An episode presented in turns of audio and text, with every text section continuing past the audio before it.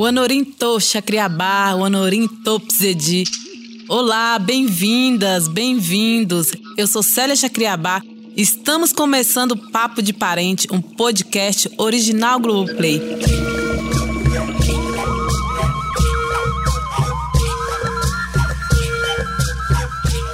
Pelas próximas semanas, nós vamos estar aqui demarcando esse importante lugar e quero convidar você para uma escuta sensível, não somente com o ouvido, mas, sobretudo, no sentimento dos corações.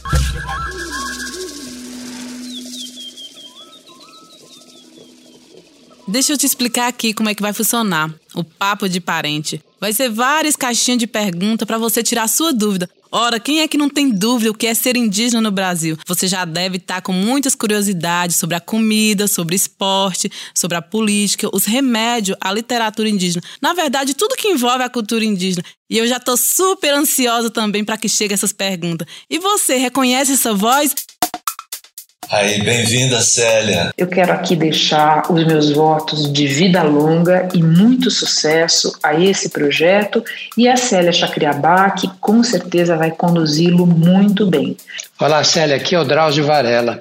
Célia, querida, aqui é o Alok. Oi, Célia, feliz de estar aqui no Papo de Parente. Olá, Célia, querida, que prazer estar com você aqui no Papo de Parente. Oi, Célia. Salve, salve, pessoal.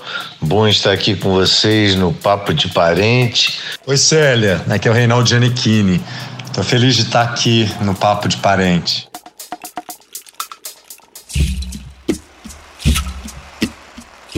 Deu para ver que tem muita gente boa por aqui e cada uma dessas pessoas queridas vai ser uma chance para a gente aprender junto sobre os povos indígenas, sobre os povos originários. Aliás, Cada um de vocês certamente tem alguma dúvida, mas para isso tem uma pessoa importante que vai me ajudar a colaborar junto comigo, nosso querido parente Tucumã Pataxó.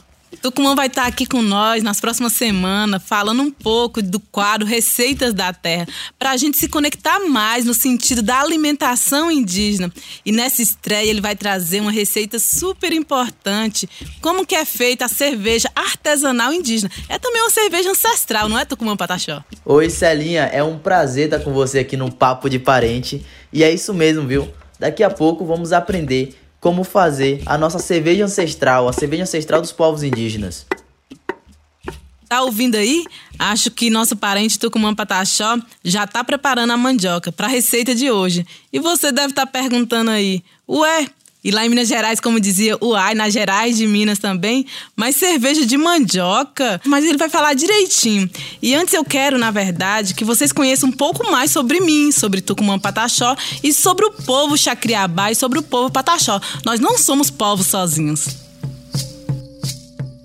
Nós chegamos na Globoplay e nós não viemos sozinhos, porque nós carregamos a força da encantaria, do reencanto e de nossa ancestralidade. E vocês devem estar escutando e perguntando: ah, mas nem é 19 de abril, é que o dia de conectar com as origens do Brasil são todos os dias. Falar dos povos indígenas é entender que antes do Brasil da coroa existe o Brasil do cocar. Ele pisa e gira no ar.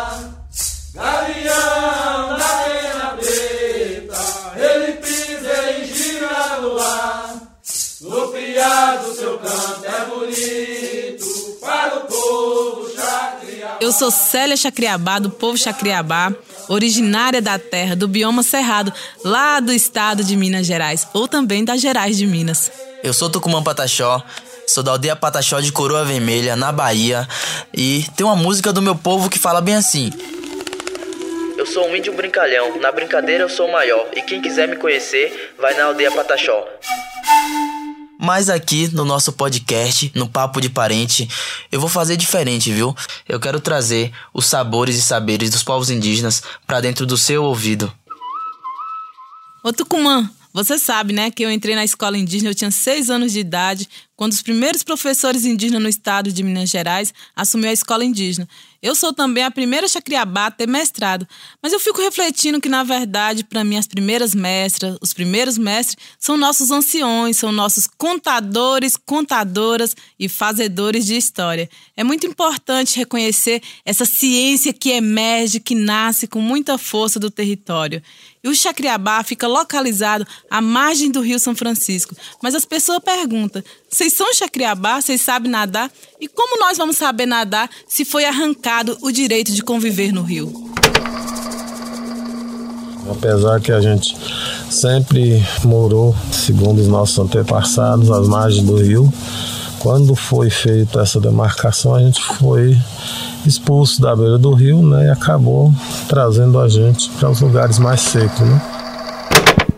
Essa voz é do nosso grande companheiro, respeitoso também, cacique Domingos Chacriabá, para um projeto Colabora. Ele é uma importante liderança e é filho também de Rosalino Chacriabá, que foi morto na chacina de 87.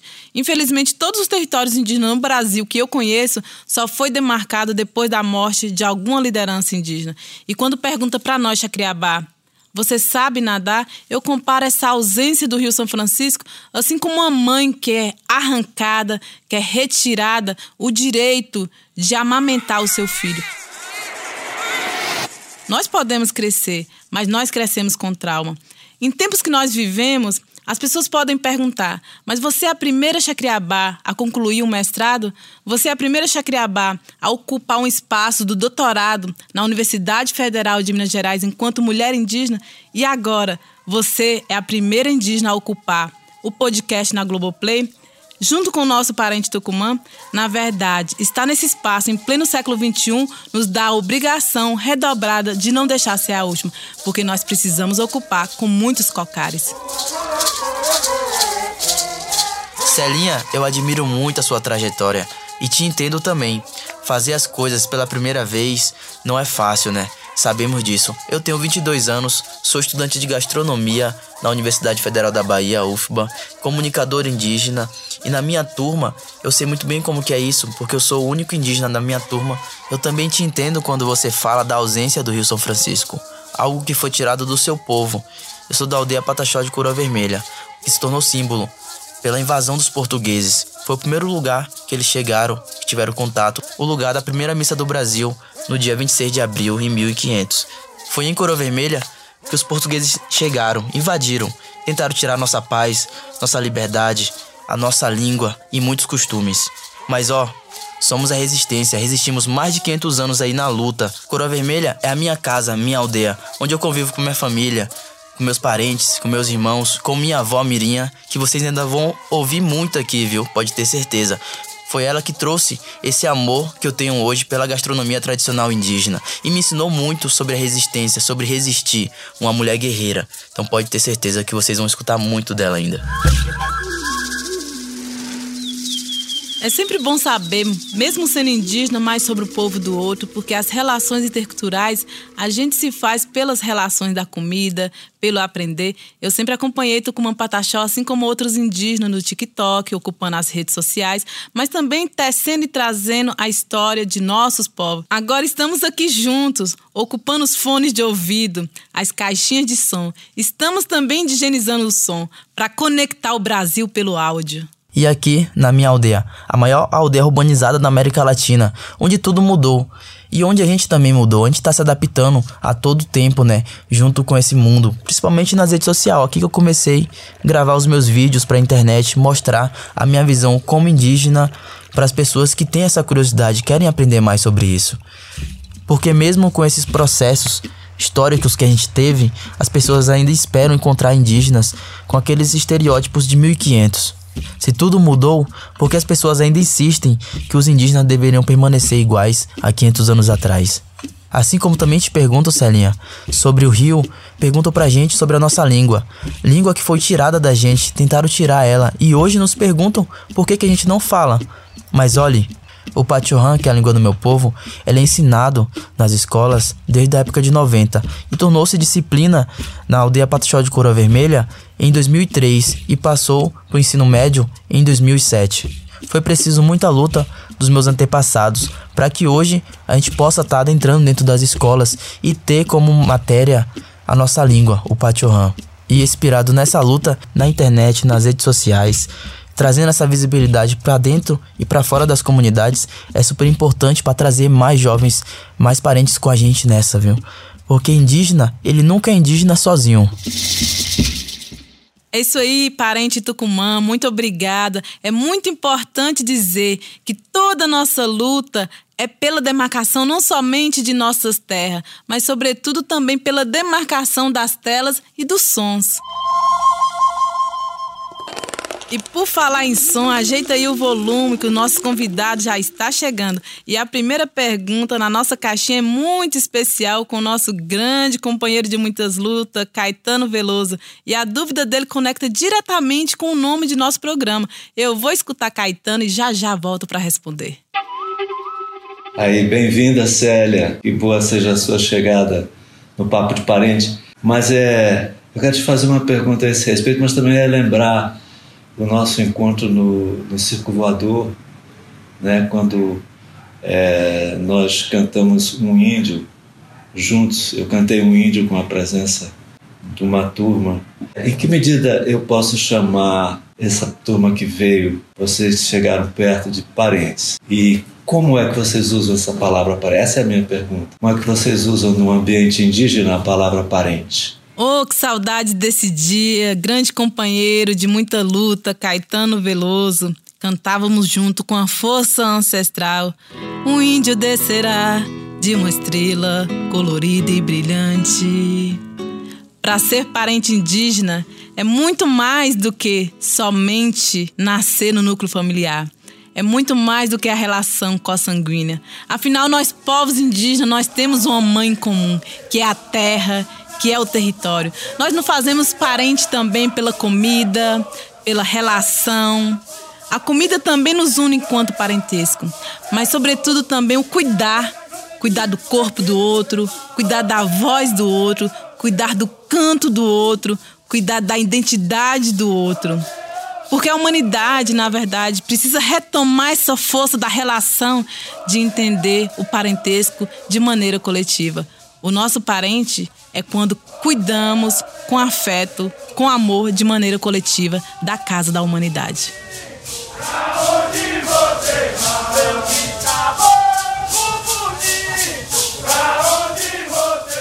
E é por isso que um indígena, quando nós encontramos um movimento indígena, nós nos chamamos, nos reconhecemos o outro de parente, porque parente não é somente o que a gente conhece, parente é o que a gente respeita para além da fronteira geográfica.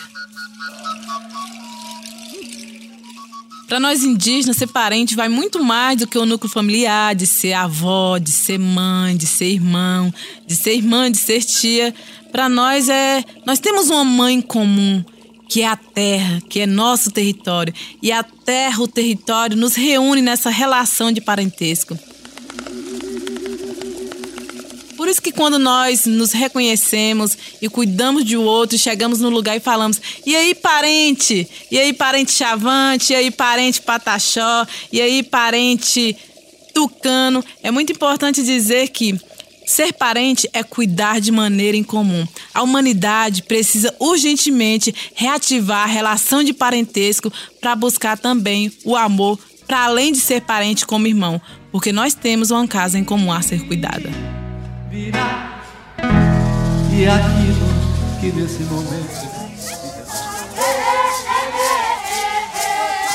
A segunda pergunta já está chegando por aqui da nossa grande companheira de muitas lutas, Letícia Sabatella. Agora vocês devem estar acompanhando ela aí também na novela das seis, No Tempo do Imperador. Ela é Imperatriz Tereza Cristina. Na verdade, na vida real, Letícia é super companheira dos povos indígenas. E na novela ela faz também a esposa de Dom Pedro II. Mas não se esqueça que antes do Brasil da coroa, existe o Brasil do cocá. Seja bem-vinda, Letícia, no nosso Papo de Parente. Oi, Célia. Uma novidade muito bacana é essa de ter você junto no Papo de Parente. Esse espaço para a gente poder saber mais sobre os nossos povos originários, sobre os povos indígenas. E eu, como uma pessoa que já foi batizada pelo povo Craô, que recebeu um nome, Tokoi, e me sinto muito irmanada com os povos indígenas, principalmente com o meu povo, o povo Craô. Tenho uma ascendência de uma tataravó indígena também, e também tenho uma ascendência italiana que eu pude adquirir com a minha família a cidadania italiana. E muitas pessoas eu vejo que, que adquirem essas cidadanias. E eu considero que os povos originários brasileiros, eles são nações que devem ser respeitadas com suas peculiaridades, né, com as suas diferenças, enfim, que a gente deve respeitar, a gente deve preservar essa diferença, porque ela é muito rica. Eu queria perguntar para você se existe a possibilidade de pessoas que têm essa, esse parentesco, esse parentesco mais próximo do que o meu, né? se é possível requerer também a cidadania indígena. Obrigada, Letícia. Sabe que no meu Instagram a maioria das dúvidas é referente.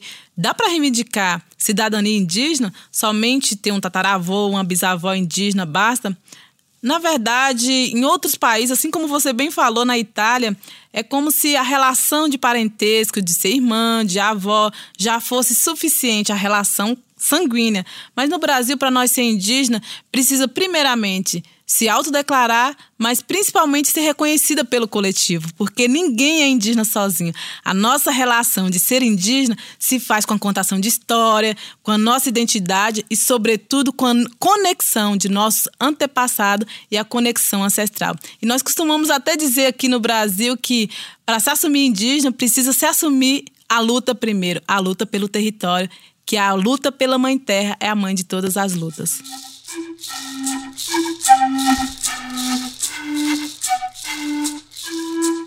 Estou aqui vendo a terceira pergunta de hoje, super animadíssimo, na última edição do Big Brother Brasil. Nosso companheiro está chegando aqui conosco, Lucas Penteado. E aí, Lucas, companheiros, muito obrigado por participar do Papo de Parente. Estou aqui na escuta. Oi, Célia, tudo bem? Aqui é o Lucas Coca Penteado. Que alegria estar com vocês aqui na estreia do Papo de Parente, o primeiro podcast da Globoplay com apresentação indígena. É histórico. E eu quero saber se você gostaria de ver um indígena no BBB 21. Se tem torcida para isso acontecer. Vou me arriscar aqui. Que indígena você gostaria de ver no BBB 22? Beijão, Célia. Tamo junto. Obrigada, Lucas, pela animadíssima provocação. Na verdade, muitos parentes indígenas, a juventude indígena, as pessoas que têm também ocupado o espaço das redes sociais têm feito essa provocação também, porque não se pode curar o mal com a mesma enfermidade. Nós precisamos trazer outros corpos, outras vozes para descolonizar o pensamento, mas sobretudo também descolonizar as telas.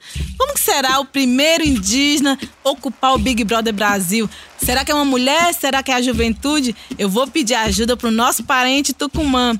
E aí, parente Tucumã, quem você indicaria a ocupar o primeiro Big Brother Brasil nessa presença originária da Terra? Vai ser um Big Brother ancestral? E já pensou um indígena no BBB 2022? Por que não? E aí, Boninho, estamos por aqui, né? Eu tenho certeza que você vai estar tá acompanhando a gente aqui no nosso Papo de Parente. Isso aí, Tucumã já mandou recado para Boninho. E aí, os indígenas ocupando os espaços, não somente das falas da terra, mas também o espaço da fala nas telas. O Falas da Terra foi importante também, trouxe jornalistas, escritoras, escritores indígenas. Boa noite. Temos aqui uma pintura do fim do século XIX. Uma obra de arte numa sala de museu. E já que a arte tem o poder de nos transportar, Vamos agora viajar para o ano de 1500. Essa é uma das primeiras missas celebradas em solo brasileiro, logo que os portugueses chegaram por aqui com suas caravelas. Olha só quantos índios pelados, felizes, sendo catequizados na maior harmonia e tranquilidade. É uma cena clássica do tão conhecido Descobrimento do Brasil, que muita gente já viu nos livros de história. Tem até quem diga que foi ali que começou a história do nosso país, certo? Errado. Essa não é a verdadeira história. A gente acabou de ouvir aí a abertura do especial da Globo Falas da Terra, exibido no último dia 19 de abril, com participação de muitos parentes. Eu sou Christian Mariu, editor desse podcast e participei deste especial ao lado de muitos outros parentes. Então vou aproveitar e convidar você que está escutando para assistir o Falas da Terra no Globoplay. Vale a pena, viu? Mas bora continuar essa ocupação indígena no BBB. Fala daí, Celinha. E aí, quem você gostaria de ver como primeiro indígena no Big Brother Brasil de 2022. Então faça sua campanha nas redes sociais, usa a nossa hashtag um parente indígena no BBB e me marca no Instagram arroba ponto Célia Chacriabá. Hey, brothers! Eu já vou aproveitar aqui a presença do nosso parente Tucumã Pataxó para chamar o nosso quadro especial. Já estou sentindo o cheirinho daqui, o quadro Receitas da Terra. Toda semana ele vai contar a receita, uma historinha deliciosa da gastronomia indígena. As pessoas às vezes nos falam para nós indígenas, e aí, vocês comem como nós? E eu sempre digo, na verdade, é a sociedade brasileira que come como a população indígena. Porque quando nós comemos, a culinária brasileira é muito inspirada também na comida tradicional dos povos indígenas. E é muito preciso também a gente perceber o quanto que nós, povos indígenas, temos uma contribuição não somente para falar de soberania alimentar, mas sobretudo de saborania alimentar. Porque quando nós alimentamos, não é somente sobre um alimento que enche a barriga, mas é sobretudo também um alimento que conecta a identidade. A alimentação também nos faz parentes. E já que é mais sobre saborania alimentar, Tucumã, chega mais, fala para nós e nos ensina também a saborear os sabores e os saberes da terra. Para você não perder nada, pegue seu caderno, uma caneta e venha anotando tudo, porque agora vocês vão conhecer o nosso cauim, também conhecida por muitos como nossa cerveja ancestral. Eu vi saber que as pessoas gostam muito de cerveja artesanal, é porque ainda não conhece o nosso cauim, que é a nossa cerveja ancestral. Então venha com a gente e anote, não perca nada, viu? Então agora, então, temos a mandioca, macaxeira, depende da sua região também, né? A gente está utilizando 2 kg de mandioca já cortada, é, sem casca, né? Vocês podem estar tá achando na feira, no mercado, a vácuo, depende muito do lugar que você mora. Então aqui a gente já está utilizando ela já sem casca e para acompanhar, para adoçar e também para ajudar no processo de fermentação, temos nosso caldo de cana, também conhecido como garapa de cana em algumas regiões. Você vai estar utilizando ele para adoçar o cauim, que é a maneira que nossos povos faziam antigamente também e até hoje continua fazendo. O nosso próximo processo é cortar a mandioca em rodelinhas e colocar para cozinhar. É um processo que dura em torno, o cozimento dura em torno de 40 a 1 hora. Você, como eu vou saber, Tucumã, que é o ponto correto que ela vai estar para poder desligar o fogo? Bom, você vai pegar um garfo, mexer nela um pouquinho ali e ela vai começar a despedaçar, que é o momento correto para você desligar e tirar a água, deixar ela descansar por alguns minutos e esfriar. Eu tô com uma panela de barro e a mandioca tá aqui já mais fria e eu vou começar a amassar. A gente amassa cerca de uns 10 minutos ou você vai sentir, na verdade, quando você conseguir quebrar toda a mandioca ali, sentir que ela tá homogênea, né? Aquela coisa pastosa e passar por sua mão tranquilamente entre seus dedos, não ficar mais nada é, tão grande, né? Aqueles carocinhos que a gente fala tão grande, mas que tenha também pra gente tomar e experimentar. Agora é a última etapa, né? Que eu tô terminando de amassar aqui, já sinto passando entre meus dedos e também não sinto mais nenhum pedaço tão grande da mandioca é o processo agora que eu vou colocar água e a nossa garapa, o caldo de cana, né? Tô colocando um litro de cada, um litro de caldo de cana e um litro de água para poder fazer a fermentação final. A fermentação final dela vai durar cerca de 2 a 3 dias, que é uma fermentação que não vai estar a ponto alcoólico. Passando de 3 a 4 dias ou 5 dias, é uma fermentação alcoólica já, a fermentação utilizada mais em época de festividade, que as pessoas querem muito se divertir, que é uma fermentação de 5 a 6 dias, viu? Então agora estou colocando essa água e colocando também a nossa garapa e vou tampar ela e vou deixar aí por 3 dias, que é o tempo correto para poder tomar o nosso cauim, viu? Estou aqui depois de 3 dias com minha panela de barro tampada e fermentando o nosso cauim. Agora a melhor parte, que é a parte de experimentar. E senta aí que eu vou te contar uma história bem interessante sobre os jogos indígenas, né? E lá dentro da nossa comunidade teve uma festividade que fizeram 700 litros de cauim para durar 5 dias e durou apenas 3 dias. Ou seja, o meu povo gosta muito de cauim, vocês não têm ideia. Dava para entrar dentro do, do cauim de tanto que tinha e não durou muito tempo. É algo que a gente toma para se fortalecer, é algo que a gente toma para poder sentir a boas energias do nosso povo também e é algo que a gente gosta bastante. Então pensa aí, 700 litros e acabou em 3 dias é muito, muito cauim para acabar tão rápido assim. E Celinha, quando a pandemia passar, estaremos aqui te esperando com 700 litros de cauim para você participar da nossa festividade, que é os Jogos Indígenas, viu? Então agora, pessoal, vamos experimentar o nosso cauim, né? Melhor parte é agora, tô aqui com minha cuia e vou colocar ele. Enquanto tem cauim, tem festa, viu? Esse foi o primeiro Receita da Terra. Na semana que vem eu encontro vocês novamente com mais uma receita com mandioca. E você quem fez a receita de hoje, coloca lá no Instagram, arroba tucumã, underline pataxó e vai encontrar o meu perfil e mandar foto da receita que você fez hoje e me diz se você gostou ou não, viu? Espero vocês. O passo a passo dessas receitas com fotos e curiosidades você encontra na página da Globo, em receitas.globo.com. O endereço está aí na descrição desse episódio. Antes de fechar nossa caixinha de pergunta de hoje, tem mais um recado importante da grande jornalista Sônia Bride, que é nossa vizinha aqui no podcast da Globoplay. Oi, Sônia, nós estamos chegando e vamos demarcando.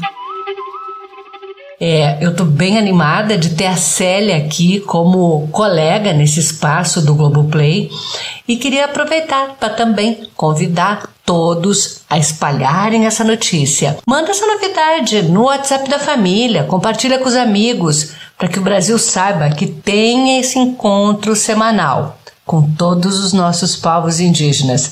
Boa sorte, Célia, e aproveito também para convidar quem ainda não viu para ouvir A Mão Armada, a série em podcast que eu apresento e que discute as questões da política armamentista do presidente Bolsonaro. Célia, bem-vinda! Obrigada, Sônia. Super recomendo seu podcast, o podcast A Mão Armada. Obrigada de coração também a você que ouviu até o fim nosso episódio, essa estreia no Papo de Parente. Espero de coração que vocês tenham gostado. A nossa caixinha de pergunta, esperamos também que tenha ajudado também a compreender a história profunda desses muitos Brasil e fazer essa viagem que só está começando. Venha decolar junto conosco. Na próxima semana, nós vamos também trazer a importância do poder da palavra. Qual é o certo? Índio ou indígena? Tribo ou povo? É muita terra para pouco índio? Eu te espero na próxima semana para tirar todas essas dúvidas. Venha pro Papo de Parente. Vim pro Papo de Parente é também conhecer a história do Brasil. Porque não esqueça, antes do Brasil da coroa, existe o Brasil do cocar.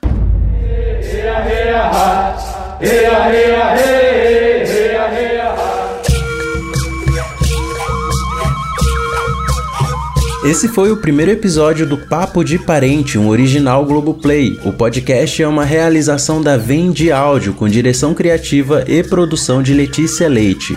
O roteiro é de Rodrigo Alves, a pesquisa é de Camila Barra e a trilha sonora original é composta por Dijoena Ticuna. Nós também usamos áudios do povo Chacriabá, cedidos e captados por Edgar Chacriabá e áudios dos povos Tremembé, Guarani-Mibiá, Chucuru do Ororuba, captados e cedidos por Iago Caigangue durante a Marcha das Mulheres Indígenas em Brasília. Neste episódio você ouviu áudios do projeto Colabora da Mídia Ninja e do canal Etnovisão. As vozes de Célia e Tucumã foram gravadas por Pedro Miranda no estúdio Naquele Lugar. Eu sou Christian Ariu, responsável pela edição e sonorização do programa. A mixagem e finalização é de Frederico Mauro e até semana que vem.